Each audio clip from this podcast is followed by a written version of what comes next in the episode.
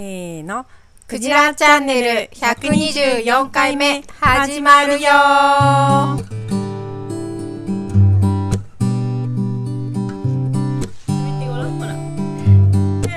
ちょろっとはい待って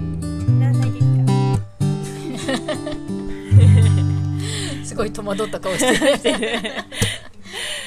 この間さ、言言われんだよね。 えいや、スーパーでさ、ああゆうせいとご飯食べてたらさ、うんもう、いスーパーの入り口だったからはいさ、はいスーパーに入る入る人入る人がみんな、あの、おあの割とシニアのね方々が、ああかわいいね何お歳名前は何歳あ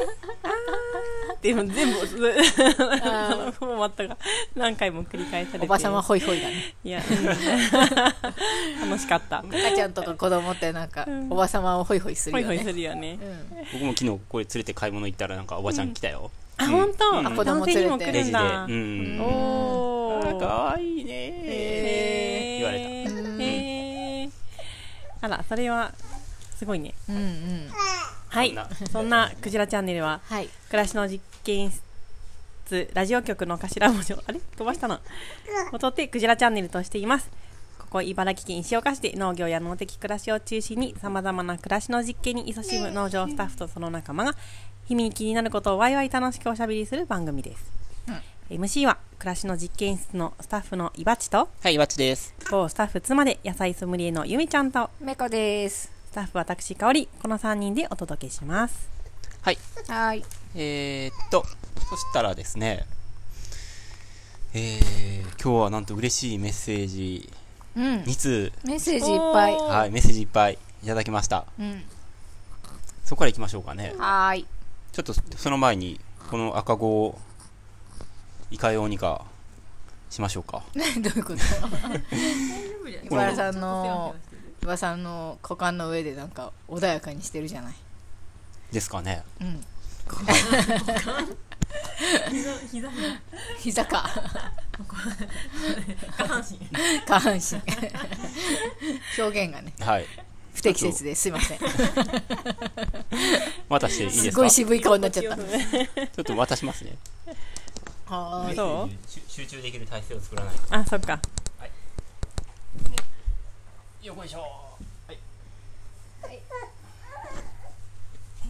はいはい、失礼しました。えー、では読みますね。はい1通目、えー、クジラネームまーさんおういつも楽しい放送ありがとうございます先週も投稿を読んでいただきありがとうございます先週のかおりちゃんの雑感ありがとうごめんなさい論を聞いて思いました、うん子供にこういう時はありがとうって言うんだよとかごめんなさいわって毎日のように言ってたわけですがなぜそれを言わなければいけないのかを説明するのって難しいですね子供が外ですっと「ありがとう」や「ごめんなさい」と言ってくれたらこんなこと考えないんですがこれも親に与えられた試練というか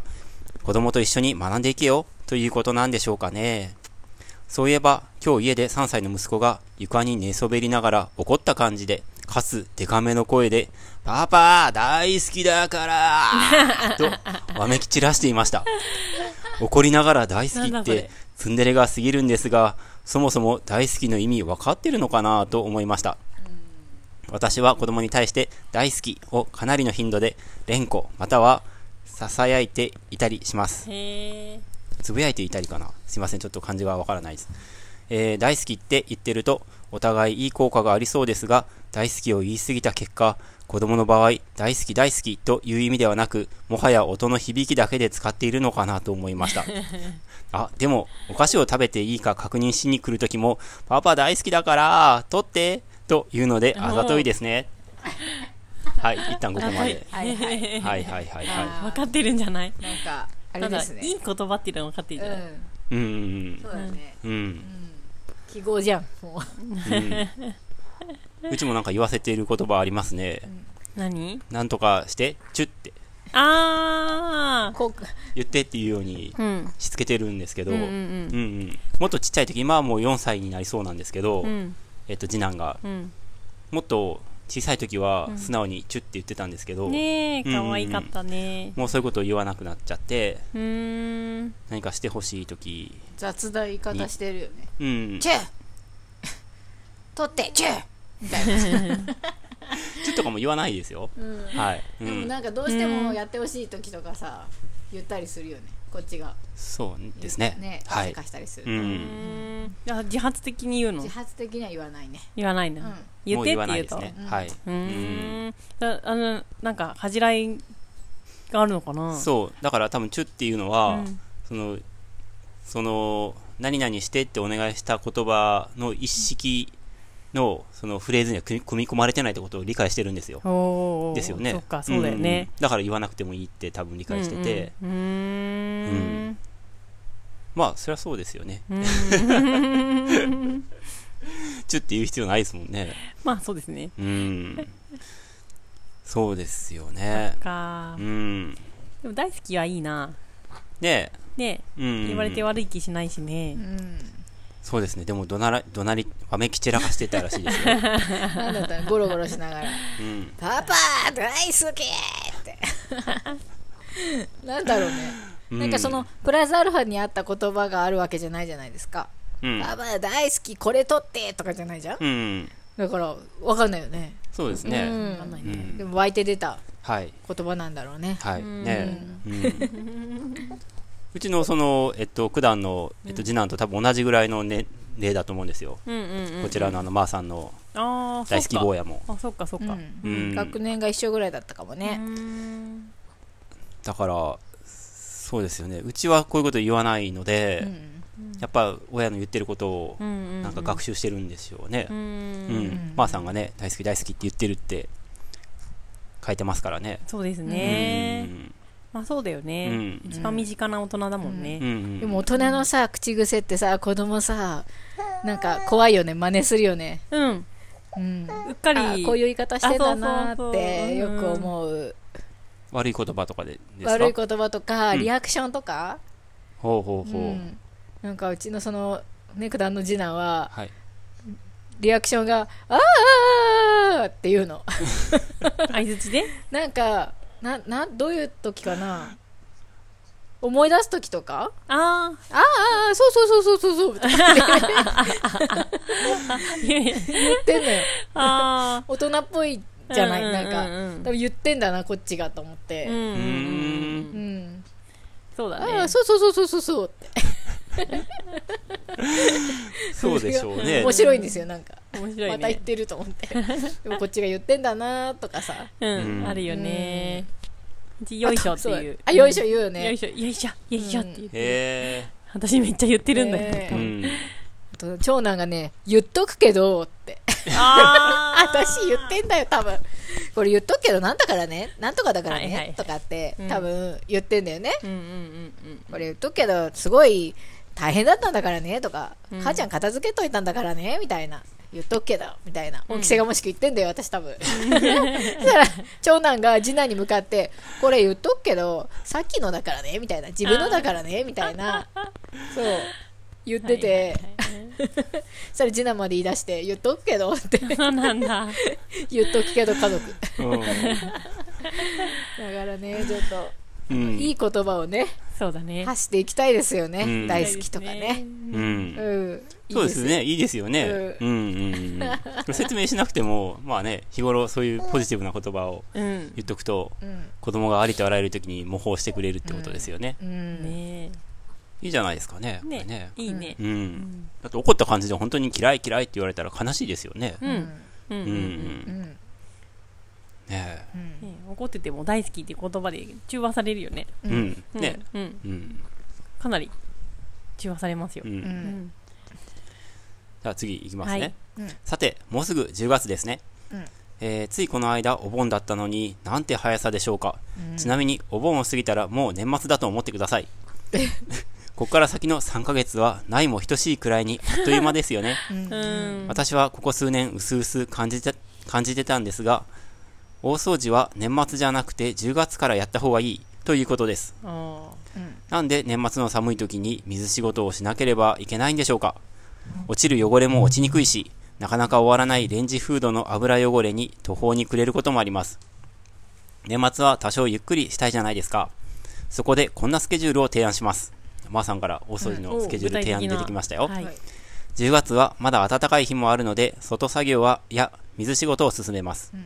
網戸の張り替えや、お風呂、あ、えー、失礼。網戸の張り替えや掃除、お風呂の水垢取り、レンジフードやコンロの掃除、今年最後の草刈りをします。えー次う、ん11月。少し寒くなってきますが、まだまだ過ごしやすい時期。こんな時は、障子の張り替え、窓拭きなどを進めます。12月はとても寒いので、外には出たくないし、水にも触れたくありません。家の中で断捨離に集中しましょう。こんな計画で我が家は今年から進めたいと思っています。皆さんもどうでしょうかということで、うんおーかなり具体的に月ごすとごいに、ねう、うんんまさん、掃除王子だね。掃除王子ですね。ねねこおうのん、何掃ヶ月も除っていう概念が私にはないね概念。え。うん。概念わおかる掃除したことないね家ではないですうね。んうん実家実家にいた時もそんなにそんなに掃除っていう概念も疑わしいですよね。片付けはするようん。でもなんかね片付けで手一杯で掃除に至らないんだよねうん。掃除機かけるとかさ、うんトイレ掃除するとかさお風呂掃除するとかさあのシンク周りをきれいにするとかはあるよでもなんかそのもっとさ大掃除的な大掛かりなことってそうそれこそ障子を張り替えるとか、うん。網戸をね、とか掃除張り替えたことないですね。ないですね、うんうん今張り替えてもマジで無駄って思いますよねま速た破れます攻からね穴開くもん、あ、そういう ことだうんね。うん、全部穴が開いてからあー全部の障子に穴が開いてから張り替えた方が秋終わってからダね。メージが、はい、うんそうですね。うんはいはいっうん。て思いまうすん子供が全員小学校を卒業してからとかじゃないと意味ないよなとか おほほって。思いますよねだって絶対開くもん、そうだようね。んそうだよね。そうだね。岩家は障子があるね。うん、確かにありますうね、ん。うんうちも窓拭きとか一回やっ、あーやってないな。入居した時に一回やったぐらいでう。んうん。窓拭きもねたまにたまになんかうん子供のね服とかで、あもうこのボロボロの T シャツさすがに捨てようとかって思う時あるじゃないですか、うん。その服で拭いたりしますおーなんかいいじゃないですか。もう捨てるつもりで、うんあ捨てるんだったらこの布捨てるんだったら濡らしてこの汚い窓拭いとこうみたいなっうん。うんうんうん。ていう拭き方は定期的にあるんですよそういえばうん。なんかきねでもよし窓拭くぞみたいのはないですねうん。 うふふふ。ないよね。でもここに書いてあることすごい、すごいよあのうーんいいと思いますよ。うんだって断捨離はした方がいいですよね。そうだうんうんうねん片付けに近いからなううん。うんそれはもう12月にすればいいと。んうんうんううんん確かに確かにうんで、その掃除とか、水仕事系は、ん10月、11月のあったかいうちにやっちゃうと。んうんうんねえそもそもなんでお掃除ってするのかね新年を気持ちよく過ごしたいからみたいな感じ、うんじゃないそうかねそれってさでもカレンダー通りのさその身の回りの動き方をしてる人の概念だよ ねお正月休みとかがあって、ああそういうことうねん、休日的にねそう思うそうそう、はいお正月ゆっくりできるみたいなうんうん感じじゃんまあ多分ほとんどの人がそうだからさうんうんだいけやど、いや、なんか違くないですかえ ?1 年に1回ぐらいうは、ん、ちゃんと掃除しようよってことだと思いますよ。そうなのかな、はい。うーんで、やっぱオンシーズン、まあ、そその上で、うんまあ、カレンダー的にね、オンシーズンはなかなか動けないじゃないですか。うんの農家だとかでも。うんでも農家とかでも、やっぱね、冬の間は多少時間取れるじゃないですか。うんだから、っていうのもあるんじゃないですか。うんまあでもそれぞれのさうんもう多岐にわたるライフスタイルだからさ、はい。まあ時間のある時にやったらいいよね大掃除だをって年末年始に忙しい仕事の人だっているじゃんうんうんなんか、概念をえ持ち込まないようにしししてますね、も持ち込まないように持ち込まないよう年にバリ末アを年感始じますによ。掃除したくないんだよ私だだから、うんだから10月から提案してるんそうじゃだねないですか、これ、ほうら。んでも3ヶ月間も掃除しなきゃいけないんでしょ、でもこのくらいになるとさもう大掃除っていうそうかだねこう日々コツコツ日々のメンテナンス的なうん月々のメンテナンス的な感じだうねうんんうんそうなんですよもそのぐらいが理想なような気本も当はするよねねいつもいつも家をきれいにしようと思ってさ、日々掃除をちょこちょこしてれば大掃除なんて必要ないんだろうね、ねえそうだろうなーってう思んう、して理想はね必要ないんだよいや、日々ちょこちょこも掃除してないと思うんですよ。してないんですよちょっと待ってくださいよ。せっかくほら提案してくださってるうのに。ん網戸とかもう穴開いてるじゃないですすかう。んあ開いてるる網戸から蚊とかが入ってくるじゃないですか。うんううんんああいうのとかも日々ちょこちょこやろうと思ってもなかなかできないから、うん張り替えとけば、うん次の1年間は、うんあのー破れずに使えるとううんんいうことだと思うんですよ。うん掃除は外注したい ね最近流行ってするごよいなんねか強固な岩 盤、岩盤が、抵抗勢力最が。近流行ってるよね流行ってるよね外注ねねえお掃除してくれたらいいよねお掃除好きな人っていうのもいますからね。ねえそうだよね、まーさんもまさに多分そういう感じなんじゃないですか。うちに掃除しに来てくれんかねな、え僕もお金もらって掃除できるんだったら僕もやりますよ。本当、僕結構掃除好きな方ですよ。あの、お金、お金もらってやるんだったら。おーそうなんだ片付けと掃除は綺麗になるのって、両方、うん、あ、うん、そうですよ。掃除ってつまりだって片付けから始まるじゃないですか。始まりますね片付けて、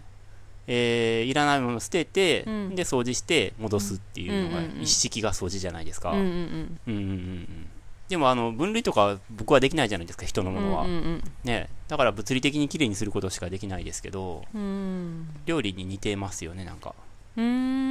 ーんあすぐ成果が出るっていう意味でああ、うんほうほうほうほうんうやりがいはありますよねビフォうんーアフターでね,、ねうんうんうんやってほし い 我が家や有って料ほですしい有料です有料有料有料有料うんいいよはいいいですよ1時間500円ぐらい 1時間どのぐらいは2000円はいただかないとねうんはいはいはいいいよお1願いし時たいわ間2000円でどこまで綺麗になるんかねねえあ確かにあと人の家って難しいよねねそうですよそうねだねはいうんねでも基本的にさ流行ってるその害虫の掃除って人の家じゃんうんうんねどうすんだろうねねなんか片付けとかさうんね水回りの掃除とかだったらできると思うんだけどさ、うんなんかマジでとっちらかってる部屋とかださ、どうしていいこれはどこにしまえばいいのやらっていうものもたくさんある気もするんだけどさ、えねそのねえか家の人うんが横にいての掃除だったらできるかも ねそのほらいるいらないをそうさ判断してもらえるじゃそんうだよね、でもいない間になんかしといてくれるっていうのはうん、でもよくあるよどうすんだねよもっと限定されてるんじゃないですかうんもっと限定されてるんじゃないですか、台所とかそう場所そうがそうそおう風呂ことかこをきれいにしといてねとかあーうん、とか多分そういう家いやわかんないですけどあんま汚れてないんじゃないですかそもそもいやそうね、そうだよ ねハウスクリーニングの人を呼べるだけの綺麗さが持った部屋家なんじゃないかなってね思ったりはする。はいねそれだけの財力とかもあるわけじゃないで す多か分前ここでも話題にしたけど、そういうね害虫の人を呼ぶために家をきれいにしなきゃいけないのが嫌だもんねねえ、うんなんかあるじゃん。ううんんうんうん嫌、だよねうんうん、人を呼ぶためにま難ずしいねよね。あ最低限のうん片付けをやらなければならぬと思うと、うん。害虫の人呼べないよねうん。ゆめちゃんはそういう自意識がねうん自意識過剰キャラらしキいャんでラすじよゃね、ないマジで本当に過剰なんだって もう本当に最近自意識がすごくてうんまた大変 上がったり下がったりするの。今もう今なんかまた上がってるよ、ね、上がってんのうんそううなんだ。んなんだろうね、バイオリズムなのか。かなうん。はい恥ずかしいんですいろい ろおー そうなんだね。うん、はいはい。まあさん続きあるあないですこれで終わりはいはいじゃあ次いきますね、はいあぜひ皆さん参考になさって、うんもう一回言っておきましょうかうん、言ってほしい10。月はうん。外作業や水仕事、うん網戸の張り替え、掃除、お風呂の水垢取り、レンジフードやコンロの掃除、うんうんうん最後の草刈り、う。うんん確かに10月に草刈りやったらもう草生えないですもんうね。んそっか、うん、うんちゃんともう経験的に考えられてますよ。うんやっぱそのお大掃除的なものって一回やったらまあその後しばらくは綺麗さが保たれるものっていうかそんなにがっつり汚れないところをやるんだよねだって日々汚れるとこやはさ毎日っていうかさ、まあそうだねうん定期的にやらなきゃいけないわけじゃないですか、うんうんうんそうじゃなくて、まあ、1年に1回とか2回ぐらい掃除したら、まあ、OK っていうものをやるってことだもんねきっとそうだねうん。うん、んまあ、レンジのなんたらとか確かにね、電子レンジのやつとかやろうかなうんはいおー中とかはいはたまにやってるけど、い、うん、結構汚れてくるじゃないそうだよねで。毎日やるもんじゃないもんねうん。トイレのなんか便器より後ろ側って埃たまりませんなんかたまります、たまります。ああいうのとかすごい別にやらないので僕はた、まる。うん。ねたまにほうきで吐いてます私おほー。うきをほうきでうんうん。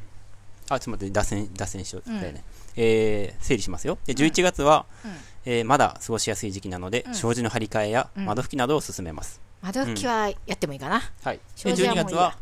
断捨離。うんうんうんうんうんこれだって10月と11月と12月にそれぞれ丸1日うん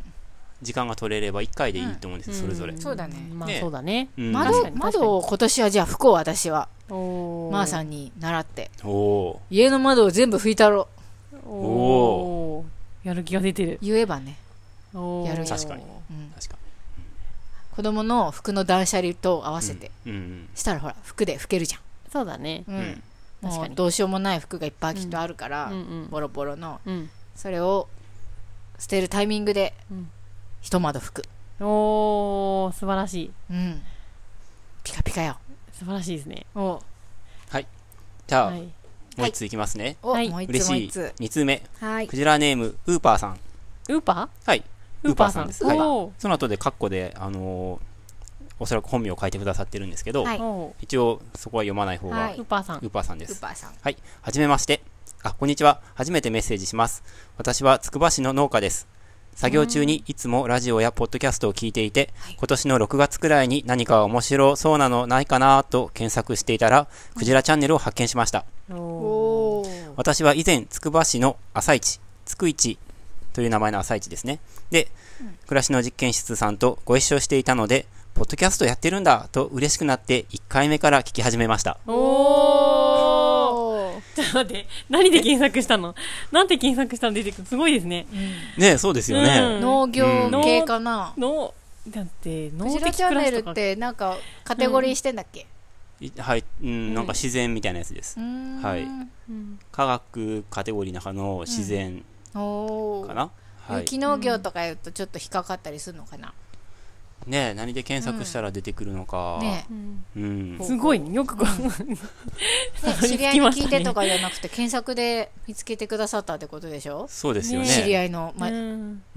ポッドキャストをト。うん。すごーいすごいううん。んうんあなりんかがタとイう。トル、えタイトルってあの、うんえっと、その放送ごとのタイトルあるじゃないですか。ううん。納豆、例えば納豆工場見学に行きましうんうん。はい第1回目のやたつとか、仮に入力した、ちょっとタイトル忘れましたけど、うん例えば納豆工場とか検索したら、うん。あの、出てきますよ。うーん。 そういうのも出てくるだからもちろん、クジラチャンネルって言葉知らないじゃないですか、うんうんうん検索するそ。それを検索するわけじゃないと思うので、うん。自分の興味のある、例えば有機農業とか、うん喋ってる内容がタイトルとかに入ってたらそれとリンそうクするっそうてそうことそねう。で、タグは、あの、検索されないんですよ。うんじあーゃあタイトルだけタなんだグは打ち込んでるんですけうど、んタグっていうか、あの、概あ概要か。うんうん概要の中身は、あの、検索には引っかかってこないので、タイトルだけなんですよね。うんじゃあタイトル重要だねそう。でも岩さんのつけてくれてるタイトルって、はい。はい。特に有機農業とかじゃなくて、うんうそれん。こそなんか、あ、そうですよイねノシ。シがとか、そうそ うそう。なんか結構開拓地ニッがとチかな、そう、 ワードばっかだと思うんですけねえうんうど、ん気になる。ね検索ワード教えてほしいえ一応、クジラチャンネルの、あの、えっと、番組タイトルのところに、かっこ、うん有機農業とか、あ確か田舎暮らしとかあの、うん田舎暮らしあーあれに入れてるじゃないですかあ、う、うんん写真に。う。うんんうんうんうん。それも一応文字入ってるので、うんそれも検索に引っかかると思います。なるほど。ううんうんうんーん。んはい。それで見つけてくださったんですよね。はい。 6月からねはい。で、ねえ1回目から聞き始めましたう。んはい。 1回目から完成されていて、すごいなと思って、2回、3回目と順番に聞き続け、夏を過ぎて80回になりました。すごごいい6月から聞いわ毎日のように聞いてくださったってことだよて、ねそうですよね。毎日1項か2項ずつぐらい聞き続けて、んそうだよね。夏過ぎて80回に到達したと。うんすごい。なんか、すごいね。 80回80 80回ってえっと、 1年ぐらい前かうん、だきっとそうだよ1ね。年ちょい前1年未満ぐらいだよね。 1年半ぐらいですよね。うんはういんはい、去年ぐらいじゃないですか。そうだよね。うんねじゃあ、羽生くんのあの神回とか、ハリーさんの回とか、あ、聞いてモくテれてるモテね。回とかも割と前半だから、そういうのも聞いてるってことだね。もう特に多分それ通り過ぎてますよねうえ、あんらあら。そして、最初からずっとお便り募集しているのに、黙って聞いているのは申し訳ないと思い、順番を飛ばして、今週123回目を聞いて、おお便りしました。はい。飛んだね。はい。この夏の猛暑の中、農作業を乗り越えられたのは、クジラチャンネルのおかげです。おか げです。おかげです。はい。エコーし色入た。った。あ、これ僕が今勝手今にエフェク結構トしまがかしかったね。た。本当にありがとうございました。ああ、こちらこそ。うん。私が聞いていたのは大体1年前の放送分なので、うんうん最新回は1年後にタイムスリップしたような感じがしました、はいはあ3人は昭和と江戸と縄文に行きたいと話していましたが、うんこれタイムスリップの話ですねー、前回ね。はい、うん私は一足先に1年後の実験室に行きました笑いそうです。ね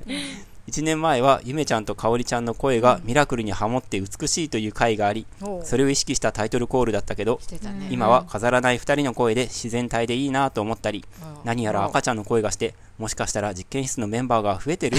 と 思ったりそっかそっか。増えてる増えうてんうる。ん。相変わらず1年後も3人が楽しくおしゃべりしていてとても嬉しくなりました、はい、私が最近聞いた回の中で神回は72回で全部面白かったイバッチが紹介してくれた伊藤家の桃を切る時の裏技上手にできましたうん。それから、それから、それから、いろいろありますが、長くなってしまったので、またメッセージします。わあ、ああーりがとうございます。ありがとうございまウーパーさん。ウーパーさん。ウーパーさんね。はウーい。パあー。りがとうございます。ねえ嬉しい。すごい。ねえ、つぶさに聞いてくださって。もうウねえーパーさんの頭っていうか耳の中には、もう、だって毎日聞き続けてるんでしょ、我々のこの声。ねめちゃめちゃ身近な存在になってますよ。確かに。え。うはん。い。うん。ねすごいことだね。はいね人の耳をえ。汚 して、え。日々、日々汚して。耳汚しをして、 はい。美しい言葉を発していかないといけない ね。そうですね。責任感を持って。でもほら、ね神回。72 72回回ってだなっいて神回っていう言葉がわ、うん我々の番組に使われるなんていううん。なんか神回って聞くじゃないですか、うんえ。うんいろんな世の中のうん。ね私たちにも神回っていうものがあったんだと思って、うん、聞き直しましたよ、それで。え。私その72回を回伊って。藤家のうん。回伊72藤回家を話したさっね、きそういえばう。ん、話しましたね。桃うん桃の話したね。 なんかさっき忘れちゃった私聞いて、うんああそういえば喋ってた喋ってたこういうことと思って、ううんん、うん、そのなんか伊庭さんがその概要欄のに多分自分がね、うん伊庭さん自身が書いた裏技、うんい。ろいろこれってなんか階段で2人で荷物を運ぶ時軽くなる技って書いてあるけどこれなんだっけって言ってて、うん。あ完全に、先ねはういん、記憶を喪失されてましたねううんん。ゆはが自分で喋ったこと うんはい、はいはいこれちゃん覚えて覚えてる全然覚えてない。私それ覚えてたよ覚えてんのうんえー、何一人が荷物を持ってええ後ろから一人が押すっていう、うーん。言われても覚えてないよ覚えてない全然覚えてない。 いやじゃあ、た多分僕もそれ、ちょっと分かんなかったのは、二人で、うんえっと、二人で荷物を持ってると思ってるんですよ。こっち側とこっち側でうん持ってるっていう、うんああ、荷物の片方とでし片ょ方多をね分。。うん、うん片方が持ってるんでしょうん。うんで、それを後ろからその人の背中なりお尻なりをこううん支えて押してあげると。うんいなんで分かってんのにそのリアクションなのちょっと。や、もう覚えてないですよ、本当に。ああ、状況は分かったけど、うんうんうんうん。あー聞いた覚えもないと。うん、覚えないな聞いた覚えもない の聞いた覚えもないの ちょっと待って、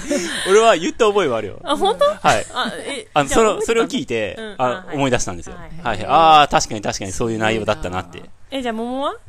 桃は、うん多分切れ目をあらかじめなんか4等分とかに入なんれてかアボカドみたいな切り方を一周ぐるっとするって言ってた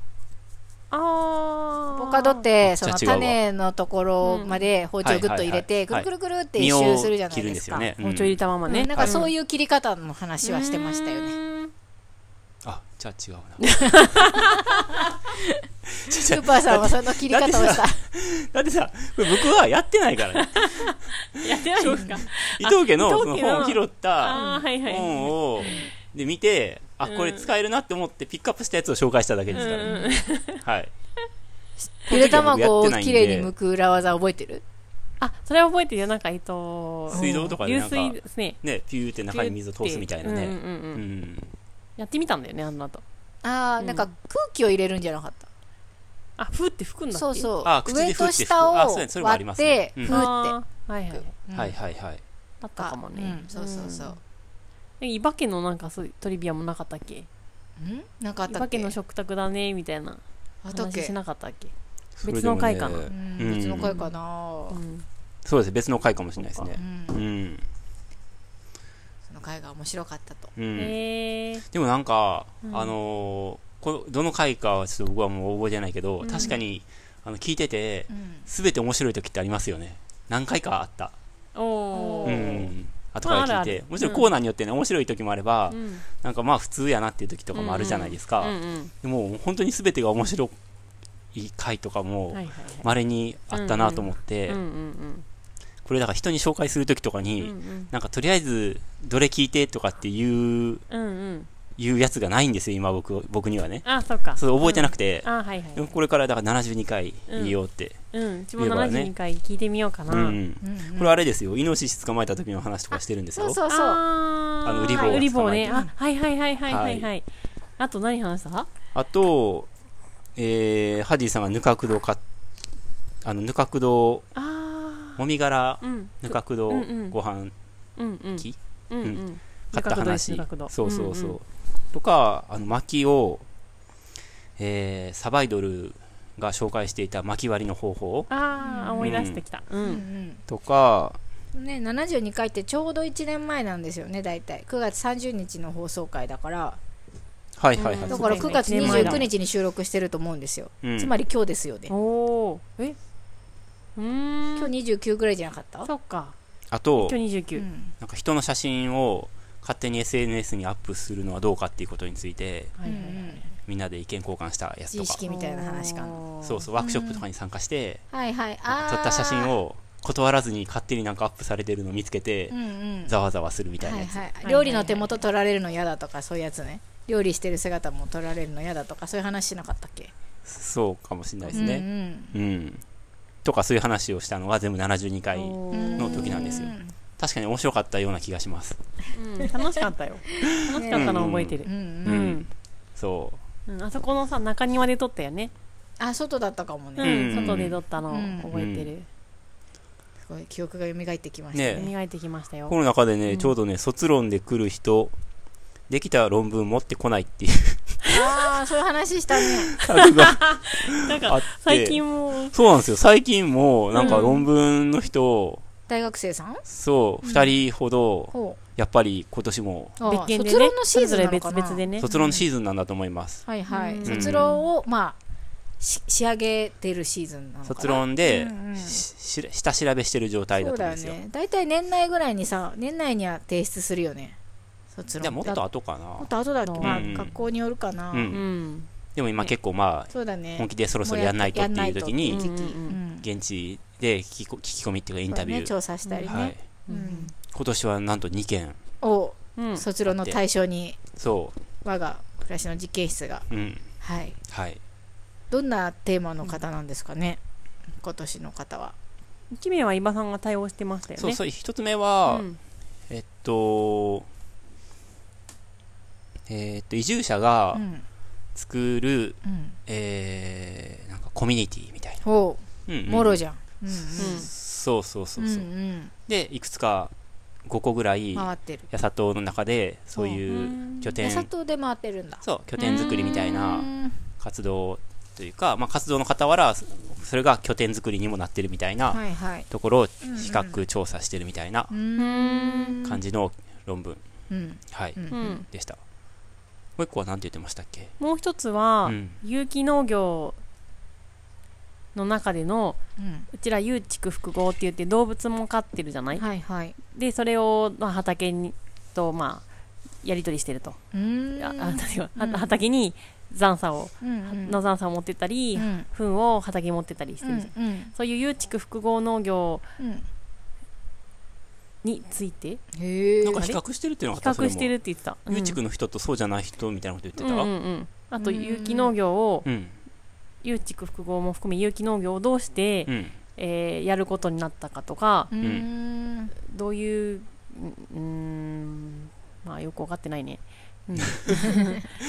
まあ我々聞そかれたこうとライにフ答えるヒだスけトリですーかみたらいね。な、うんうそうんどういどういう背景でやってて、どういう障害があったかとかはいやはるにいあたってうんとか、いうのを聞きたいみみたいなううんん。うんうんそれもまたピンポイントですね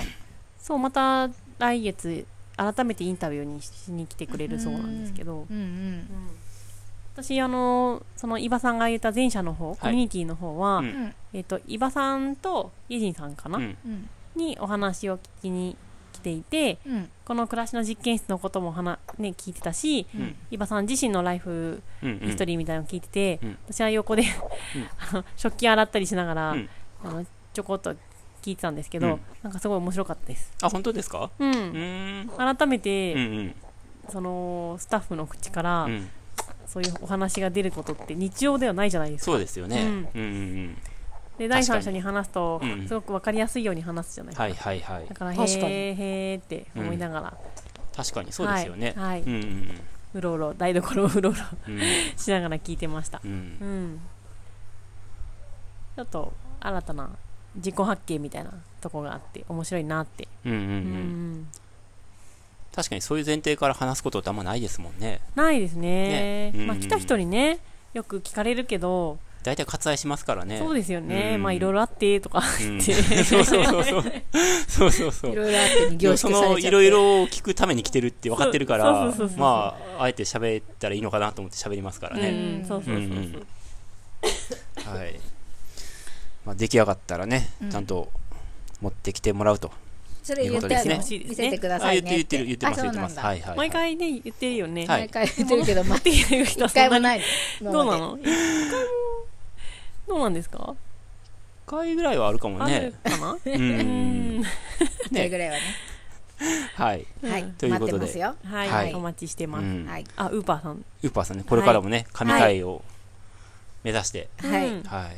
最新回とあとねまた81回目からもそうですよね、合わせて81回目からまたね。うんうん、はい聞いてもらえたらうんいうんうん。いですねね えまたぜひおは便いりしてもらえると嬉しい、うんはい。はいじゃあ、次行きましょうか。はい行きましょうかはいじゃあせーのやり抜き手法思わぬところで聞かれているものですねねえ嬉しいうんファンを大切にしな いとっていうなんか芸能人の気持ちをうんなんかわかる1ミリでぐらいなんか感じたような気がします どう大切にするの、ファンをねうんいい言葉を発してはい美しい言葉を言葉を織りなしていきた いですねそうですね。はいはいはいはいうんでは寄り抜き手法参りたいと思います、はだいから、えーっと、どれにする香り、あれ違うか。あれか、これか。収穫祭のやつにするんやったっけどっちもいいよ、収穫祭にするはい。はいじゃあ、なんかその方良さそうっぽかったんで。あじゃあ読む読んでもらっていいですあかはいはい会員さんからの投稿9月も終わるというのにまだまだ夏の日差しがギラギラしています収穫祭の頃にはさすがに秋らしくなっているでしょうか収穫祭について少し気になっていることがあります収穫祭の準備と運営に走り回るスタッフの皆さんの忙しさです忙しく動くスタッフと取り残されて泣いているスタッフの子供たち見たくない光景です ちょっとごめんなさい そうちょっといろいろはい胸が。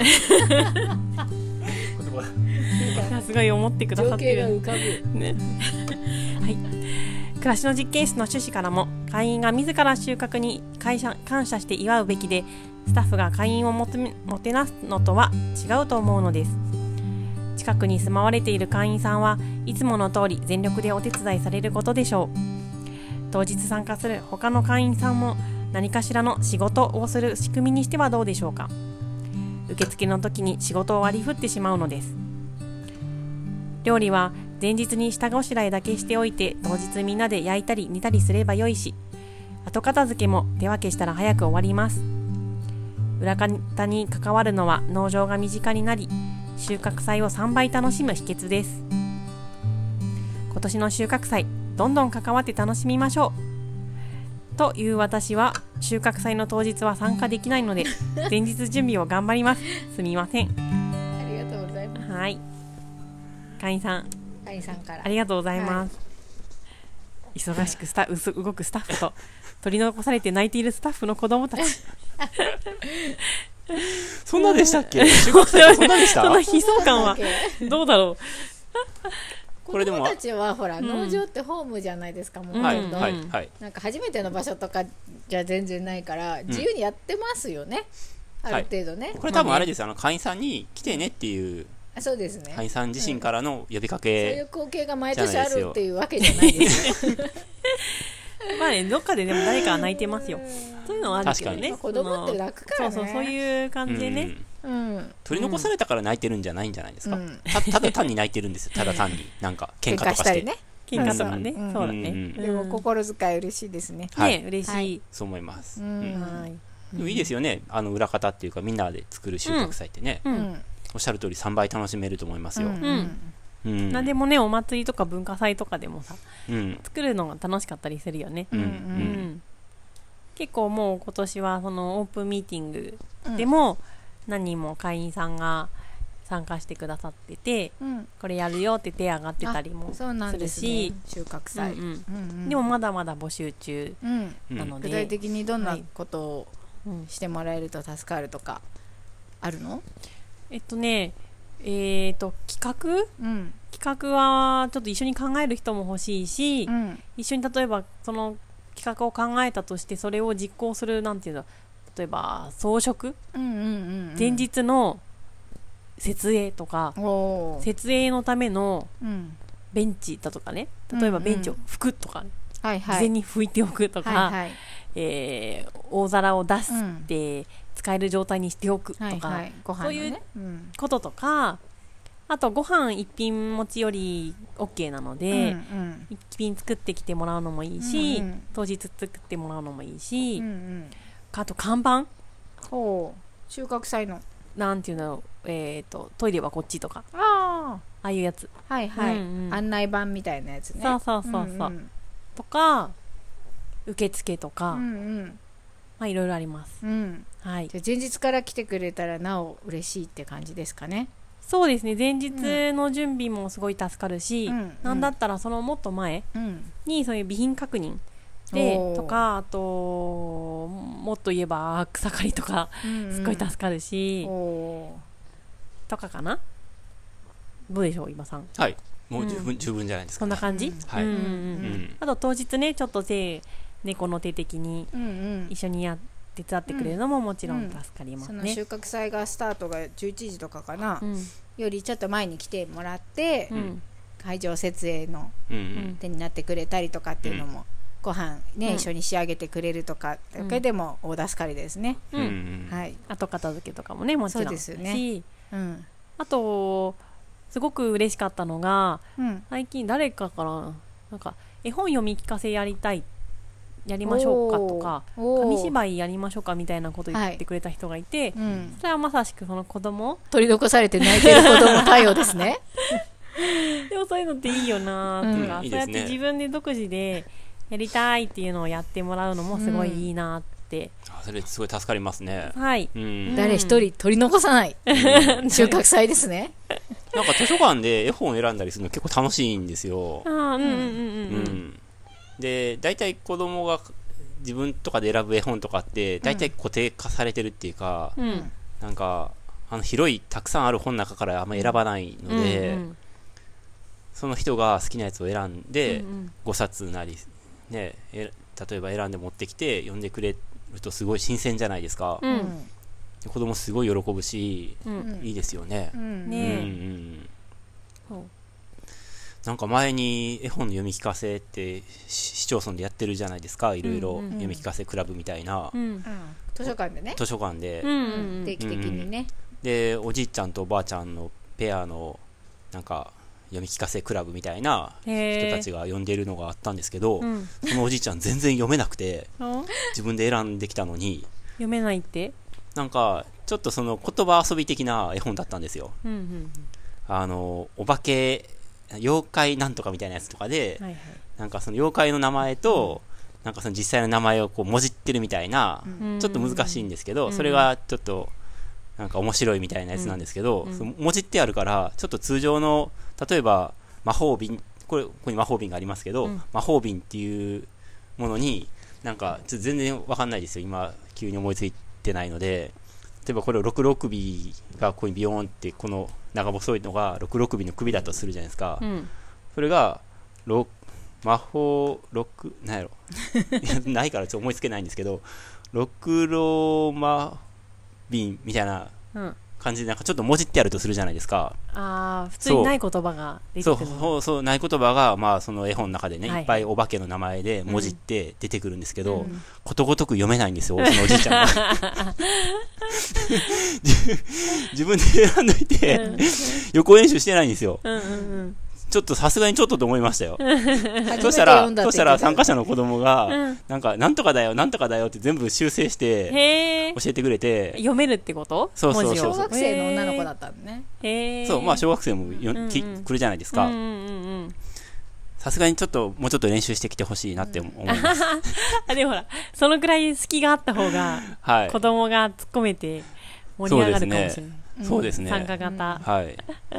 そうですけどなんか、ね、そういう読み聞かせて見てて思うけどはなんい。かすっごく読み聞かせが、まあね、上手な方もいらっしゃるし、うん。なんかそういう人は、まあ、普通に子供たちって引き込まれて面白そうに聞いてるんですけど、うなんか別にその完成度が高いかそうじゃないかっていうところだけじゃないうん。盛り上がりってあるあるよね。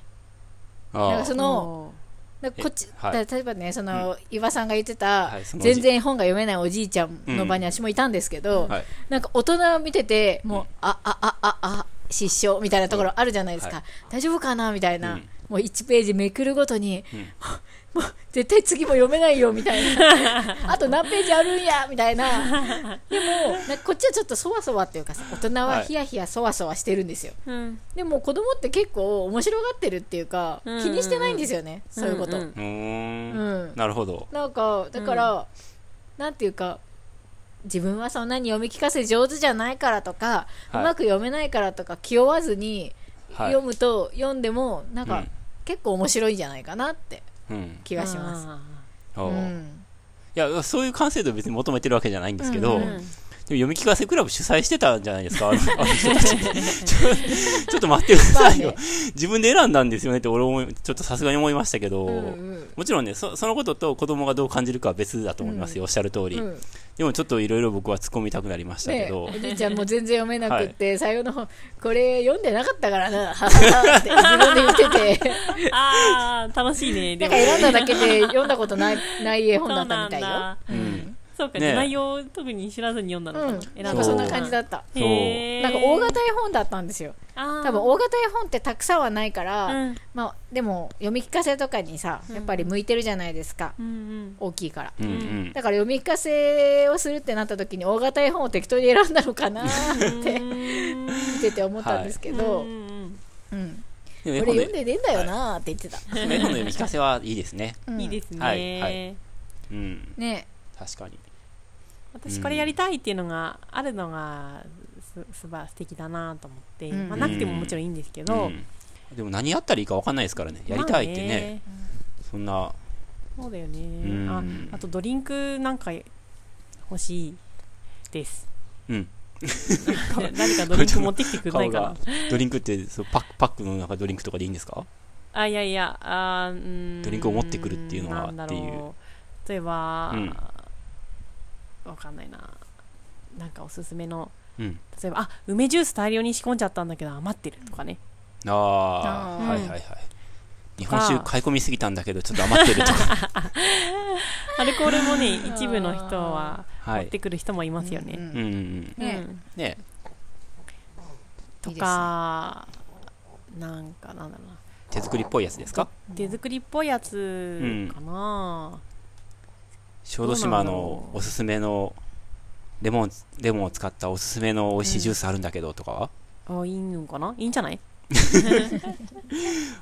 いいですか、うん、いいんじゃな OK ありい一品持ち込みの時ははいはいはいこんな感うじ、んうん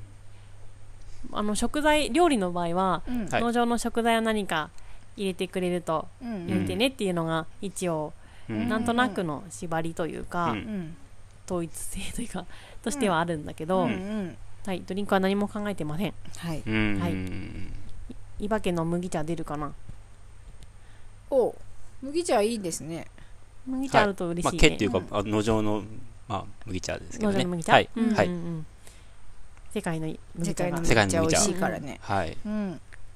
まあその辺は全然ノープランです今うんはういんうんはいはいはいはいねお料理もねご自宅で仕込んできて農場で仕上げるとかうん当日しか来れない場合はうんうんでももちろんありがたいし前日から来てくれたり当日朝早くうん来れるわっていう方は来てもらって一緒に作るでもいいしねうんうんうんうんんね自分で作りたいものがあるわけじゃないけどなんか切ったりするのだけでもありがたいよねうんうん嬉しい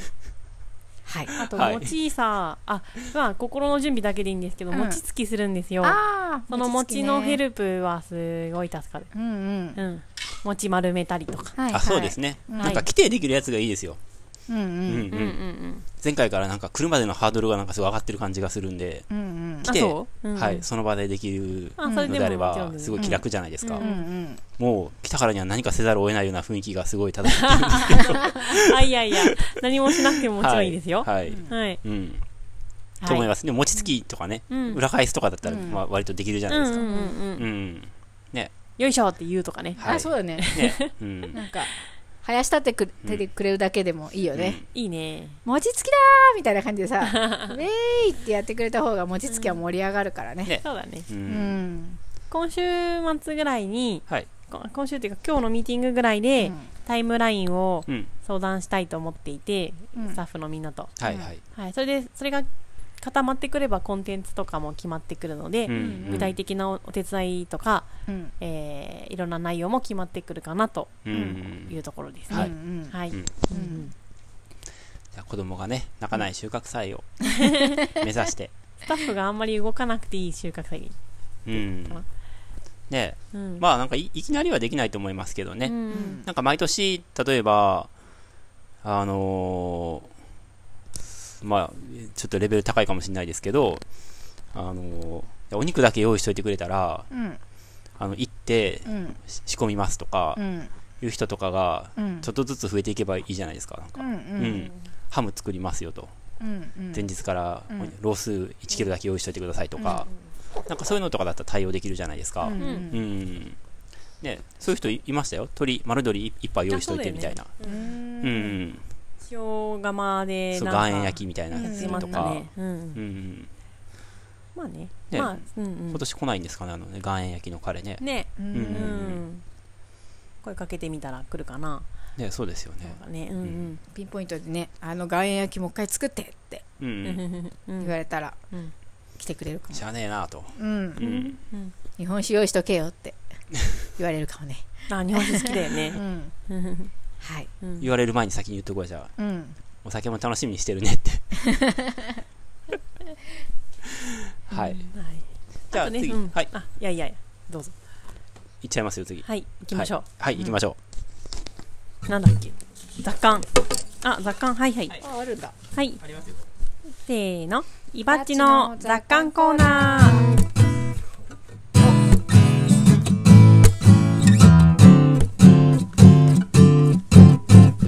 はい、このコーナーは有機農業歴19年の伊庭さんの考えがどれだけ傾いているのかを楽しむコーナーです。傾きとはその人が生きた証、人生の奇跡です。どんどん傾いていきましょはい。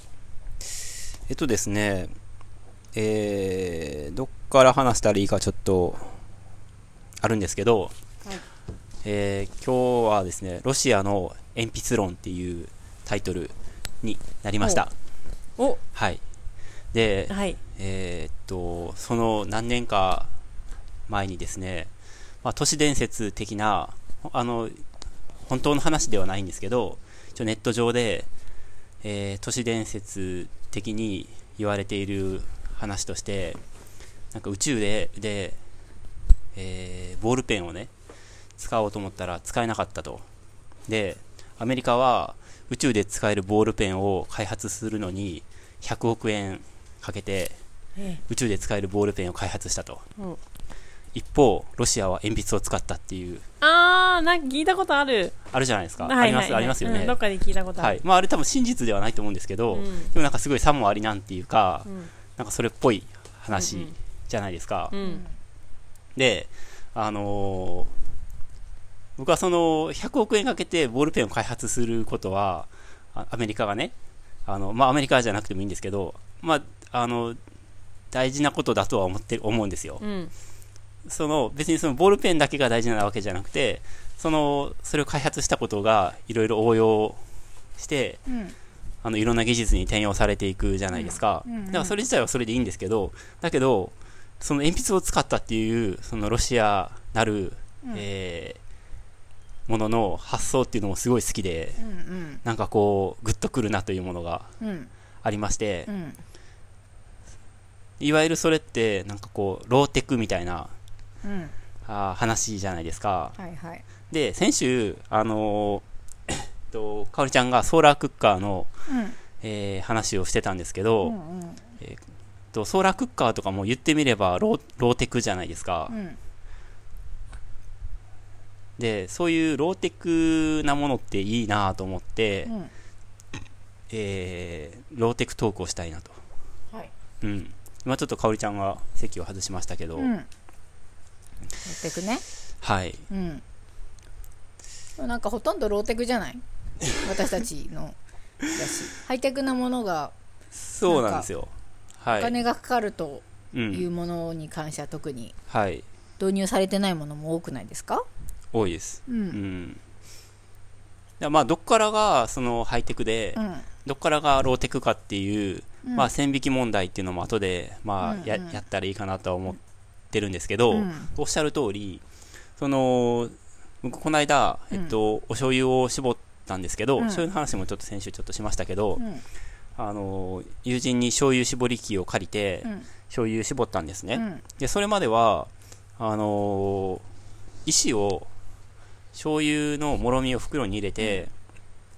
でその上に 石を乗せてたんですよはいはいどんどんどんどんと、うん一個に面白いってこと重し重し重し、で1個2 0キロぐらいのうん。親石をうんエッサホッサ上に積み上げていって、うん。でもう僕が乗ったら、うんまあ6 0キロうんとかなんですね、うんまあ、6 0キロ以上ありますけうど、んでも親石4つ乗せたら8 0キロになるんじゃないですか、1個2 0キロだったら、でしかも何時間も置いとけるじゃないですか、うんうんだけどその親石を積み上げていくとバランスが悪くなってくるんですね、うーんなんていうか、まあ、グラグラしますから、うんその絞り袋の上にうんでちょっと限界を感じてたんですようんうんで、えっと、友人にその醤油絞り器を借りてきてうんでそれもまあ絞り器って言ってもなんかあのーなんて言ったらいいのかなえーっとネジでうんスパナーでネジをギュッギュッギュッって締めていったらうんこうギューって下に下がっていくみたいなボルトにほうほボルトをギュッギュッって締めていくみたいな感じでうんえーそれで醤油の袋がギューッとこう押しつぶされるみたいなうん装置なんですよ、はいでやってることはただそのスパナーでガチャガチャガチャガチャってこうネジを締めていくだけなんですね、うんうんだから全然そのマシンとかは使ってないんですようんまあからくりみたいなもんじゃないですか、はでああいうのとかもすごい刺さるなと思って、うーん僕のまあ雪農家とかができそうなそんなすごいもの作れないじゃないですか、うん電子工作とかは、うんだからまあ、ああいう世界観になると思うんですけど、うんああいうのもすごいいいなと思って、うんはい。ううんうん。なんかあるかなねうんえ。うん。なんかやっぱり不便って思ったりとかはい。そういうところが出発点ですもんね不自由がそうですね、う。うんもっとだから醤油絞りたいけど、うんどうしたらいいかとか、うんうん知恵で、大体その作れるのって、まあ、木とかうんじゃないですか。草とまあ、かできてうん、溶接、なんか鉄をうんちょっと駆使するみたいな。うんうんまあ、やっちゃんはね、溶接できる人なので、うんえっと溶接まで広げてますけど、うんうんまあ僕はもうなんかね木を加工するぐらいはできるけど、うんうんうんそうだねなんかあるかな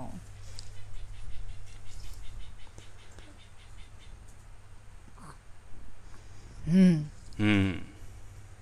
全然思いつかないそなれんでかあるかこなの間うんあの一応ネタはちょっと用意してるんですけどうんなんか僕動物を担当してるじゃないですか、うんで動物の作業って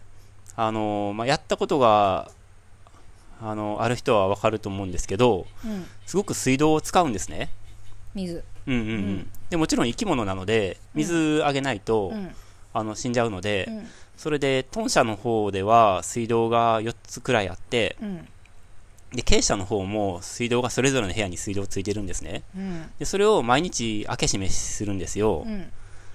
で水をまあ補充してあげると、うんうんうんえなのでそれ毎日の動作なので,、うんでだから全部で 10,、まあ、10個近くの水道を開けたり閉めたりしてるんですねはいはいで、えーそうするとやっぱりまれに閉め忘れることっていうのがあるんですようんうんうんまあなんとなくわかりますよねうんうんうん、うんででこれをちょっとどうにかしたいとおうでそれはなんかね僕は、まあ、僕は今担当してるのであの人の問題っていうのもあると思うんですけど、うん人の性格のねうん性格がしっかりしてるかどうかとかいう問題もあるんですけど、うんでも前に担当してた人とかもやっぱ忘れるんですよ、うんうんなんか出っ放しになってるみたいなことうんうがんやっぱりちょいちょいあって、うん僕が担当してなかった時もねうんでそれはやっぱりなんかシステムの問題だと思ったんですね、うんまあ、人の問題もあると思うんですけど、うんそれでどうやってこの水漏れを解消し解決するかとうんいう,、いう時に考えた時に、うんえー何か例えば大元のところにうんなんか例えばガス漏れ例えばねガスとかだったらうんなんかガスとかって出し続けたら止まるじゃないですか勝手に、うんうんなんか3時間ぐらい出てたら勝手に止まるみたいな装置あるじゃないですか、うんあんな感じで水が出続けたらうん勝手に止まる装置とか、うんそういうのがあるかどうかわかんないですけどね、うんそういうのとか探したらあるかもしれないじゃないですか、うんネットのなんかそういう業者とか、うんでそういうのを水道の元栓につけようとかうんなんか勝手にあるいはそのタンクから水が溢れたら勝手に止まるやつとか、なんかいろいろありそうじゃないですか、うんそういうなんかハイテク、まうんあそれがどこまでハイテクかわかんないけど、ハイテク製品を導入するっていううんことも考えたんですけど、そもそもほら 最終的にはいはいなんかお手洗いとかでさん自動でさ、センサーで水が出てくるのとかっていうのもさ、ハイテクそういうことだですよねあれだってハイテクビームじゃないです か、ビームうん、あのビームがピッてこううん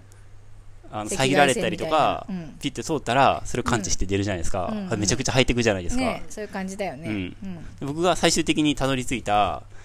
えー方法っていうのはなんかホースを1本だけ、うんえっと元栓の方に持ってきてうん元栓で開け閉めしてるんですけど、うん元栓あ開けると、えーそのホースを結構天井の方から水がうん少量だけ滝のようにジャジャバジャバジャバジャバジャバジャバジャバってこう落ち続けるようにするようにしたんですよ、ほうん、ううん要するに、えっと、豚舎のそれぞれの、えー部屋に水がこう溜まっていくんですけど、うん溜まっていくと同時に、えっと、一番元栓のところからもうん水が漏天れる井みたかいらなジャバジャバジャバジャバと落ち続けるっていうう、んえー風にしたんですよ、うんそしたら絶対忘れないっていうことを忘れないっていうか気づくってこと絶対気づくってことに到達して、うんうん、めちゃくちゃローテクじゃないですかそれもうんあえて水漏れを作ったみたいな感じでしょそうそうそうそう,、んんんだから完全そのハイテクを用いたうん完全無欠のシステムではないんですけうど、んうんうんめちゃくちゃローテクだけど、うん忘れる率が減ると思うんですよ締め忘れる率がうんうんうんであこれでよかったんやと思って、うんうーんうんよく思いつきましたね。ねえねえ、うんあの、見てきましたよ。あみ あの、見ました、そのシステム。 どうなってんのかなとそうなんだはいはいは い、はい、天井にホースをボーってうんそう渡してあって、そうジャバジャバ漏れてたあ、その時は出てなかったけど、僕いない時はね出るようになってた。はういん、うんうん、だからみ水を補充してる間は、うん常に天井から水がジャバジャバジャバで落ちてくるんですよめめちゃくちゃ邪魔ですようん邪魔だね。でもちょろちょろしかこぼれないんで、うんそんなにべちゃべちゃにはならないんですけど、ううんんうんうんそれで忘れる確率が減ればいいだけじゃないですか言ってみれば、うんうんうんあやっぱローテクいいなって思ったでうす、んあーうん結局ねハイテクって使いこなす人間がハイテクじゃないと使いこなせないからねあとハイテクの機械とかも壊れるじゃないですか、あそあうな壊んでれすようん、るふと結構高くて、うんねえうん壊れた時大きいよねねえうん停電した時とか自分で直せないとかさうんうんローテクだとねうん直せるとかさううんんあやるっもぱんね自分の手の届く範囲っていうのが結構大事だったりするねうんうんあと経営者のドアをあのあ開け閉めするんですけーど、うんうんとドアってなんかあのひ開いなんていうの開横にスライドするんじゃなくて、うん押してバターンって開くドアなんですね、うんうんで普通何もなかったらまあ人の家とかでも自分で開けて自分で閉めるっていう、うんうんでまあ家によってはなんか上の天井のところになんかこう勝手に引っ張って閉めてくれるなんかあるじゃないですかうんうん上の方にごちゃごちゃついてるやつ、うんうんうんあれでガチャンって閉まるやつもあると思うんですけど、うんで経営者のドアそういうの何もついてなくてはいはいでなんか勝手にやっぱ開い閉めたと思ってもん閉め忘れてて、うん勝手に開いちゃって中の鶏が外にブワーって出てるとかっていうこ とがかつてあったんですよ、あったあっうたんうんうん、たまにはああるああるったじゃないであすったかあったあったしうんこう卵を取りにうんうん扉開けるじゃないですうんうかんでその後閉めたつもりがそうそう風とかで開いたりして勝手に開いてくるんですよねうんうん気づいたら後ろ振り向いたら 鶏がいっぱい出てるみたいそなうそうそうそうあれすごいプチストレスじゃないですか、うんそれを解消しようと思って、うん思ってたんですけど全然特にアイデアなかったんですけど、えっと別の動物園に行った時になんかバネをドアにくっつけてる動物園みたいなのがあって、うんうんそれを見てあこれやと思ってうんあの引きバネって言ってで引っ張ったら伸びるけどうん元の状態離すと元の収縮する状態にで落ち着くバネあるじゃないですか、うんうんそのそのバネでをあのドアにくっつけたら、うんあの引っ張って勝手にドアを閉めてくれるんですよ、ううんうんうんんうん、ねあれもいいアイデアだなーってねた誕生した時に思いましたね登場かうんうんとう んそうそうそ登うそ場う、ねそうあれも結構ローテクだと思うんですけど、まあ、バネ自体を作ることは僕はできないですけど、うんあのバネってまあそうそう壊れるものじゃないしう、うん高くないし一回つけたらうんほ,、ほぼ使えるのでうんああこれもいいなと思ってうんうんはい、ローテクねうんうんそあるあるううんあかおりちゃんがいない時に言ってたのはソーラークッカーがそもそもローテクだよねって話、あーあそうだよねうんうんうんうんうんしてたんですけど、はいはいはいはういんローテクローテクそうだねローテクだねうん、うん自然の力を使うっていうのはまあローテクですよねねううんん、独特のなんだろうスイッチとは違う不便さはあるけれどうんいつでもどこでもってわけじゃないけど、うん晴れてないと使えないし、うんうん、でも便利だよね、ね、うん、すごい便利です、ああと最近の我々私の身近なローテクは、うんローテクっていうのかなうあのさはい、いわけもそうかなあうの、んもちろんそうだよねあのお風呂って、はいお湯が溜まるうん、んと、現代の家って止まるじゃないですかはいはいはいはいそうですうちのね実家とか泊まるんですよ、はいはいはいお風呂が沸きましたとか言って、そうだはい、うんおお知らせてくれるんですよ、うんでもそんなのないじゃないですか、うんしょっちゅう見に行ってますよ そっかだからはいで私はしょっちゅう溢れさせちゃって、はいはいダメだったんですよう、んでもう忘れやめましたそれで、何やめて、お風呂の水をためるのをおえ私がやるのをあで夫が絶対忘れない方だからあそっちかいはいはいはい任せたら、全然そういうことなくなって、溢れるこうん、とおーハディすげーって思ってるんだけどなるほどねうん、どんなに子供とわちゃわちゃしてても忘れないの、へえ適材適所ですね適材適所ですうんローテク、ローテクかなわかんない、おー あと最近あのシャトルシェフっていうアイテムをもらってあーはいはいはい私あの農場の人なら皆さんご存知だと思うんですけど、うんうん火つけっぱなしで忘れちゃう癖があって、うんはいはい危ないなと思ってるんですけど、向いてるねじゃ向いてるんですよシャトルシェフうんすごい良くて、うん。うあ、ん。あのもう煮込み系は全部、はいははいいはい。はい最近それでやっていて、うんうんとってもいいですね。はいはいはい。はいうんいいよねシャトルシェフね、うんうん調理器具って結構なんかローテクなものが多いですよね。そうまあ案ガ外スねコンロはちょっとハイテクすぎますけど、うんなんか道具自体は結構うんね、ね、シャトルシェフとか本当電気ないしてただの保温器ですよねう、ん。うん水筒でかくしたみたいなうんうんう、んでもアイディアだよねうんで、うんねえ何がローテクだなとなんだろうなまあどっからが、なんていうか、例えば、例えば包丁が、うんまあハイテクなのかローテクなのかって言われるとあ 難しいんですけど、い、ううんんまあ、どうだろう。ゼロから作るのは無理ですけど無、理だよね、うん、でもまあ、比較的ローテクって言っていいんじゃないですか。うんうんまな板とかだって、もう別になんか、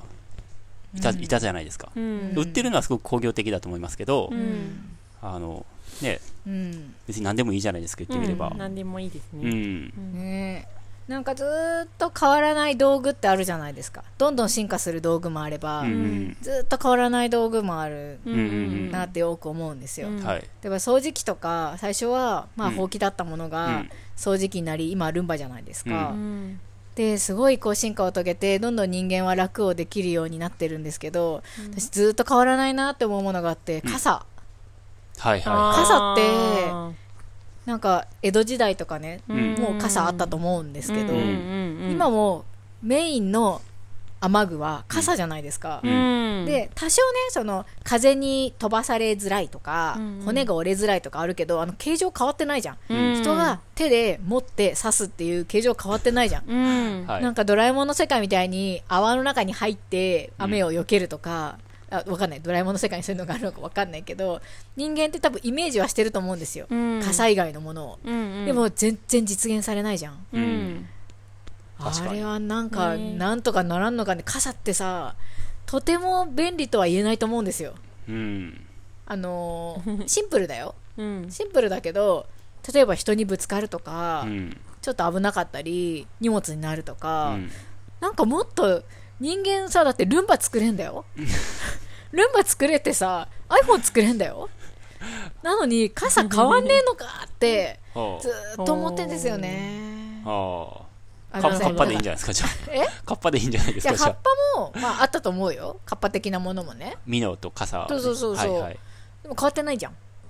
もっとなんか泡に入りたいじゃん あじゃあゆみちゃんあれがいいんじゃないですかなんか池の上で、なんか透明のボールみたいなやつあるじゃないで すか。アトラクション。ーああるれああれるああるれあれあれあれをあれに入ったらいいじゃないですか。開発した私はアメリカに行きたいんよアメリカアメリカ側ですよはあそれを開発したいんですよああえ開発側ねあうんああいうものを作りたいってことはいはいあれを着たいのどっちなのえんだから雨をうん傘とかカッパとかじゃなくてうん。避けれるうん超ハイテクなものがあったら飛びつきたいですよ、はあはなるほどねううんあ。でんあのボールは別にどっちでもいい。あれボールいいよね あれ買えばいいんじゃないですかあそしたら。移動大変じゃんどうやって移動すんの転がったらいいんじゃないですか。 あれ転がるんですよね。結構危なくないそれこそマジで池とかに落ちそうじゃない あ人れいいよに、ね人をぶつかっても別に痛くないじゃないですか。なんか、ぽよんぽよんって。目的地に行くのに長時間かかりそう ねえねえ。うんなんかねいやでも今傘って変わんないよねと思ってああでも今、これ今ロ、ローテク最高って話のコーナーなんです けど。ね傘をディスってますよ私 はローテクを、うえ。んう。うんんまあいろんな雨具出てきてんのかなまあ、雨っていうのはえーどうなんだろね、う不快ではありますよね。うん大変さが増すよねう。いろんなんことがねうん特にね子供との雨はねセットは大変ですよう、んうんそうだよねうん、荷物あってとかさ、うん保育園の送り迎えでう、んあの金曜日ってお布団とか持ち帰んなきゃいけないんですけど、うんその日の夕方のうん時間のお迎えが土砂降りとかだと、うんマジでへこみますもんうんそれまさしく透明なボールだねでしょ家家族みんなで入ったらいいじゃないですか。ねえでみみんなで 回して、車まで行けばいいんじゃないえってよ炎天そうを。あーそれボールめっちゃ便利だ汚れるね。はい。うんドロドロになるないやーなるほどあ、いいねね。う。うん。うんんいいね、いいね。いいんじゃないですかそっかううんいいのかなどこが一番嫌なんですかなんか、なんていうのかな。か例えば肩が濡れるのが嫌とか、足回りが傘濡れるのが嫌とか、あーなんか雨雨のあるじゃないですか、欠点が。あうんー。そうね濡れる濡れるのが嫌というよりうはん片手がなんか使えないとか。そうだね片手使えないの嫌だねううん。んなんかあ自で分もなんかあるよねん頭に刺す傘とか着る傘とかあればいいんじゃないですか。うんこうやってしょ、しょって、あーパッて。確かにうん。あるかもねそしたら両手使えるじゃないですか。中国で見ましたよ。えー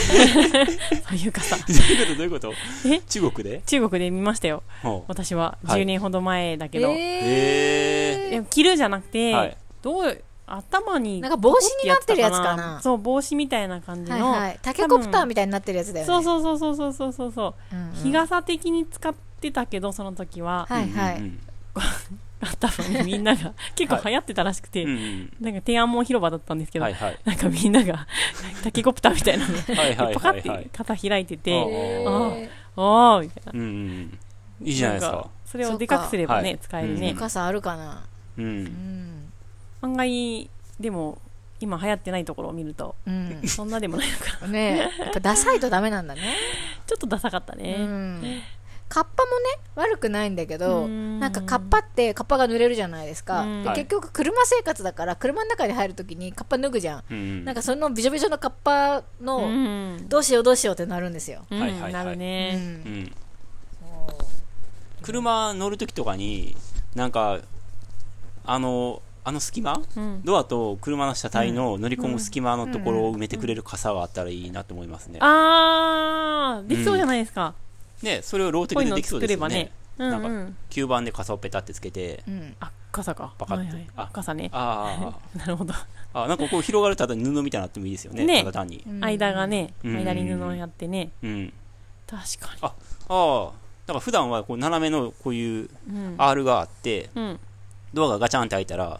ここに、要するに、ボン、ボンネット、天井あそなうんていそうんうそうですか、そうボンネットっていうの、ボンネットじゃないや。ボンネットじゃないけ上のど、、上のとこルろーフね。みたいなね。そうそうそう。はいはいそこからビヨーンってこう伸びてくればいいんじゃないですか。うんガタガタガタあガータいいねガタってなって。ああ、いいですね、いいですね。う。うんん。別に晴れの日が、まあ晴れ晴れも雨も兼用でう、うんん。うん要するに、ここがね、車の乗り口だとしてう、ん。ドアがガタンって開いたらう、ん。ここ全部、そこのね、ことドかアそと、ことかドラアジオで全然ある んですけど、ことの隙間全部こ隙間をねう、。そうう、ん。傘みたいな素材で覆ってくれれば、ああ、いいですね。実用新案、うん特許、。うん。特許生活。いいね。見えましたね、ちょ今ちょねっ。とボフって顔がうん。ぶつからないそんなことはない。顔 がね、伊庭さんとか背が高い から。確かに乗り込むとき、ちょっとあそこ、顔引っかかるでしょうね。ね。あでもいいよ。ないよりはね。ないよりいいです。ううんん。子供をほら、チャイルドシートに乗せるときとか大変じゃないびですか。ちょびちょになるよねこっちがね雨の日だけけ、雨の日だけ、ドアの方にカチャって付け替えたら、すぐに使える。雨じゃない日はこっちピッてこう置けばあ、いいね、いいね。はい。うん。着脱可能なね。そうそうそうあそあ、ういいそうですそ。ね、いいうですね。あ、もう見えた。うん僕の特許生活が見えました。ねローテクですよ、これローテクですよ。ああ、あるある、そういうの。はい確かに結。構雨と意外と車ってさなんかうん。いいんだけど濡れずに移動できることもあるんだけど、うん。でもめちゃくちゃびしょびしょになる時もあるじゃんある。車がゆえにある。うん。なんかそ大の変。車から乗り降りする時、うんめっちゃ濡れるよねうんん。むしろ車の、あの、後ろのドアあるじゃないですか。うんあれが、あのーなんていうの、ワゴン車みたいなやつとかだったら、うん後ろってあスそラのイドねままパカってこう90度うん上がって、あーうんあのドア自体が屋根になるじゃないですか。うんうんえどういうことどういうことえ、箱トランクトランク的トラなンとクころが、ねのあ、後ろね。後ろ後ろ後ろはいはい。うん、なるなる。屋根になるじゃないですうか。ん僕あれはいいと思うんですよ。うん。うん。でも、あれが、なんか横に開くタイプの車とあるよねか、あるある。あれなんかもうほとんど価値な いですよ。僕の指からしたらあれめちゃくちゃ価値ないんですよ。で、しかもなんかだっうてちねの車、うんちょっと買い替えたんですけど、うんうん。 なんか、ない、ないっていうか、なんて言ったらいいのかな。その、リアのそのガラスが、うんなんか本体とほとんど平行っていうか、そうだよ ね。屋根にならないんですすごい平行よ。ですよね屋根にならないんですよ。うん。なんか、あのープリウスみたいな感じの車なんですけど、うん。あ分かりづらくなあ、っプたレ。スは分かんないな。逆に分かりづらくなりましたね。うん。要するにこう屋根としてバカってこう出出っ張ってこないんですよ。うんうんうん。めちゃくちちゃ不便で、うんうんなんかやっぱあれがあるから、ちょっとダメな日とかでうん。うも、ん。もものを出して入れするときに、あそこでうん避難スペースになってるじゃないですか。なってるねちょっと、ちょっとスポーツカーっぽいっていうか、え。うんあうん。の、今の車って。流線形っぽい感じだね、ね流線形っぽい平らな感じがそうそうそうそう。トランクルームのところの真上に、うんそう、ガラスがあるから、そうだよねその上で自分がただ、自分っていうかね、ガチャガチャ上に上がってるだけで、はいはいはい人のことを雨から守ってくれないんですよ。うん下手したら雨もトランクルームに入りかねない入るね入る入るあー滴っくるて大変だね雨の角度によっては。うねんおおー、ねなるほどそんな盲点がえ。へえ大変だ何考えてたんでしょうね。そういうことは考えてなかったんでしょうね。うんかっこよさを追求したんじゃないでしょうか、うん。確かにねねあのさあのリアはい。後ろの窓ガラスって結構ダイレクトに日も入るから、はいはい。後部座席たうんトランクが熱くなりそうだなってちねょえ。っと思ったり、はい。うんそれでフィルム貼りました。あーあー貼ってましたね、はいそういえばねううんん、うん、確かにまあ、それでどれだけ変わるかわかんないですけど、うんううん。んうんうああ、ーんやっぱボールかなボールもう車自体みうんあであ、っか車い自ビー体チボーはね。ルみたたいいななそう車自体をね、うん包み込んでうん。確かにねあれそうだよねやってみたいよね入ったことあるないないない。あの池にあるやつ池とかやりたいですよね公園に大きい公園の池とかにある遊具、遊具みたいなやつ私でも写真でしか見たことないそんなあるの僕も写真でしか見たことないです。うん。ね木漏れぎ木漏れ日の森茨城戸にありますよ茨城県だと、えー、案外近くですねうん筑波山の方だよねいや違いますえね違うゆんどこだっけ県南の結城かなあ全然違うねうんえあらもっと南の方じゃないですかどこだっけあれ六甲の方じゃないですか覚えてないううーん。あ全然違った、うん。なめ方とか。あなめ方かなうんーんそうかもうんあるんだ茨城戸にありましたよなんか見た、へうーん子供が入ってた池の上を池の上をなんか転がるやつぐるぐるっへてー転がりながら移動できるみたいなやつ、ね楽しそうだね楽しいよねやってみたいなうん、うんちょっと憧れですよえねハムスターみたいにやるのそうそうそうカラカラカラカラみたいなうーんそうかうんそうだねやってみたいねうんへー雨の日あれで移動違うよ駐車場に屋根があればいいんだ よあそっかそうだ確か今に思った。そうですね。駐車場から家までうん。廊下があればいいんだ屋根続きになればいいそうそうそうですよやりね続。けるその通りだと思います。そうだね農場もね、なんか屋根つけたいなっていう気持ちはあーああるんでるあるすけあるあるすごくあるねねど、暑いですからね。暑いうんうん。ずっと雨ざらしだと塗装とかもねやっぱりうん剥げるしね、う。うんんそうそう違うよねうん違う全然違う車の傷みが進むよねやっぱり直射雨ざらしだとうんなんかうちいつも直射を避けてうん木陰に止めてるんですけど、そしたらなんかなんていうの洗車しても洗車しても、うんなんかなんだろうね鳥の糞みたいな白いポツポツがあーついてるよね全面につくんですよ、うんうんあうれ何んなんだあろあ、うって鳥思のう糞じゃないですか鳥とか虫の糞とあか。虫とかの糞だと、ねそうだねそううだね、ん。もうはい、うんまあいいんですけど木陰ではい暑くなければ、うん。屋根があるとベタだと思ってます、そうですよね。はい、う。うんんそういう木材加工とかもある意味、まあ、ローテクじゃないですかうん。あそうですねなんか、そういうの駆使して。うんうんうんそういうのいっぱい、なんか、体験、体験っていうかね、うん薪割りとかも結構ローテクじゃないですあかー。超ローテクですね、そういうのいっぱいあると楽しくないですかそうですねローテクテーマパークうみたいなねん。ね、コーヒーの豆引くとか。まあある意味農場はローテクテーマパークなんじゃない、まあそう外から来たらそうかもね、うんそれをちょっと意識して、なんかもうちょっとこそれこそさ車の屋根もさ、う、うん。なんかもう車がさ結構傷みが早いから、うんじゃあ車の屋根をその駐車場をね作ろうって一生懸命作るのじゃなくて、車を木陰に止めたっていうことでしょローテクはつまり そういうことか。うんそういうことだよねまあ、そういう、そうだね。ううんんうん。一生懸命作ってる人の傍 ら木陰を探してそこに止めるっていうそうだね。うんはい。いいんだよそう鳥の糞もうん模様 だようちにもあるだね。あるあるあるあるんだ。うんそうですね。はいうん。あれそういうことだよねその例がそういうことだったかどうかわかんないですけど、うんはい。でもまあ、そういう感じです。はいはい。暮らしの中のローテクをね、うんはい。見つけてい、深めていけたらいいなということでうす。んうんううんん。別になんかハイテクを否定してないですよ割。扇風機とかもめちゃくちゃハイテクだと思ってますから、僕。ううんん。のでも多分一般的にはこれローテクだよねそうだね。ただ今のハイテクはもう羽ないから。羽がない扇風機ですから。ああ、なんかありますね。羽ないやつね。あうれんどうやって吹いてるんですか全然わかんわかんないです。なんか輪っかの中から風が発生してるよ発生ねしてるよね。あれすごいよねど、ど、どういうことねえうんでもどっかで風を起こ起こしてるんじゃないんですか神様のなんか息吹じゃない神がでも基本的になんかこういうものって、なんかモーターじゃないですか。うん。まあ、モーターとエンジンってだいぶ違うけど、モーターって基本的にぐるぐる回ってるじゃだけじゃないですか。うんうんこうのん。周りをギアで、うん。あの、縦回りにするか横回りにするとか、うん。右に回ってたやつが左に回るように変わるとか、うん。基本的にその、ま、回るっていうことを応用してるだけじゃないですか。うん。仮払い機とかも、あ、そうですね。その、換気扇とかもそうそうだし、うん。結構、洗濯機だとかもそうじゃないですか。洗濯機もそうですね。回ってるだけじゃないですか、言ってみれば。うん回るバリエーションじゃないですかう。ん。うんすごいですよね。うんうん。それは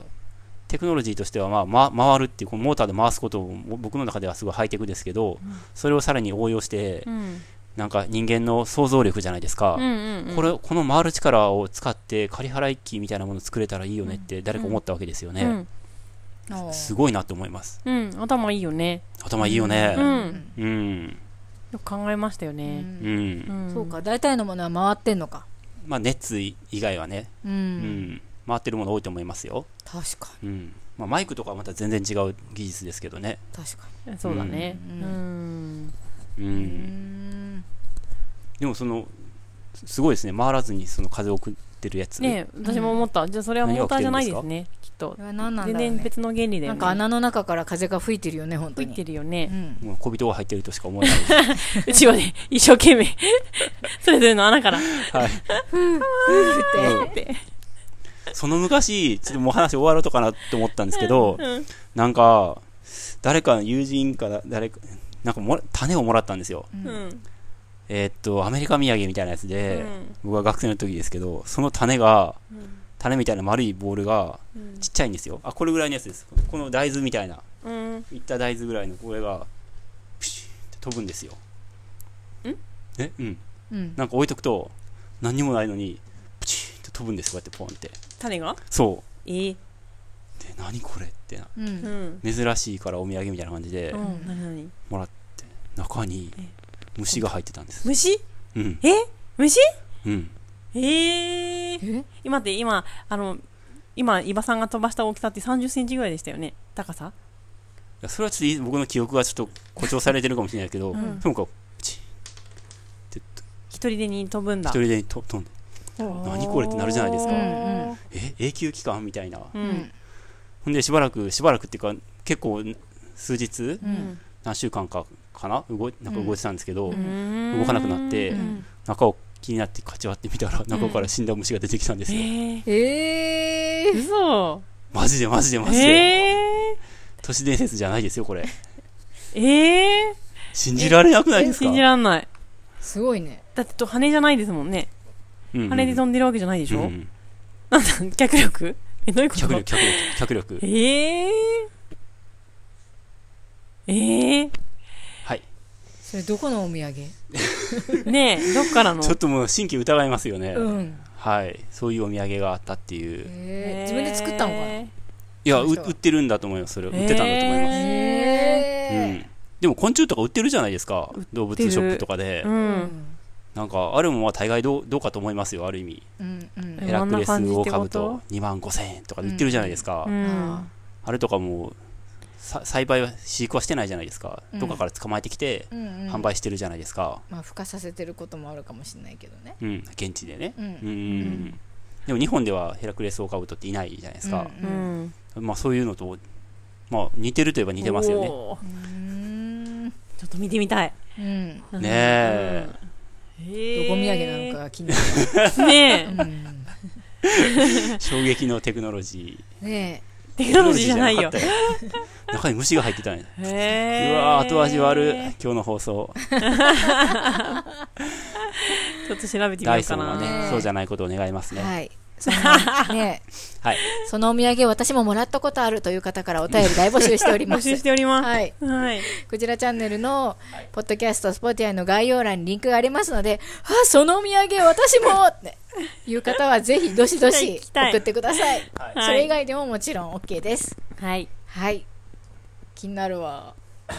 気になるよね。うんなんていう虫なんだろう。ねえすごいよねうん。だってさ、飛行機に乗ってさ、ね来てさ、えうん生きてたんでしょ、ずっとうん。タフだよね。ねうんそれいいのなんか虫とかさ、うんダメじゃん。ダメでしょうね。本当はう。。えうんんでもなんか木みたいな素材に要するに要するに閉じ込められてるんですよ、うんううん。ん、すご。ほら、うんなんか、検閲なんていうのねそういうのダメじゃん。ねダメでしょううね。ん。うんうん違法のお土産じゃん、それ。 絶対。ね違法だね。ねえ。うん、でも気になるわ。調べてみるわうんまあ調べて出てくるかどうかわかんないん検索したら出てきそうな気もするけどですけどね。ねうえ。うんん。はいはい。はい。というわけで、はまいた。来週。そうですね。はい。衝撃の結末 衝撃でなんか後味悪い。せ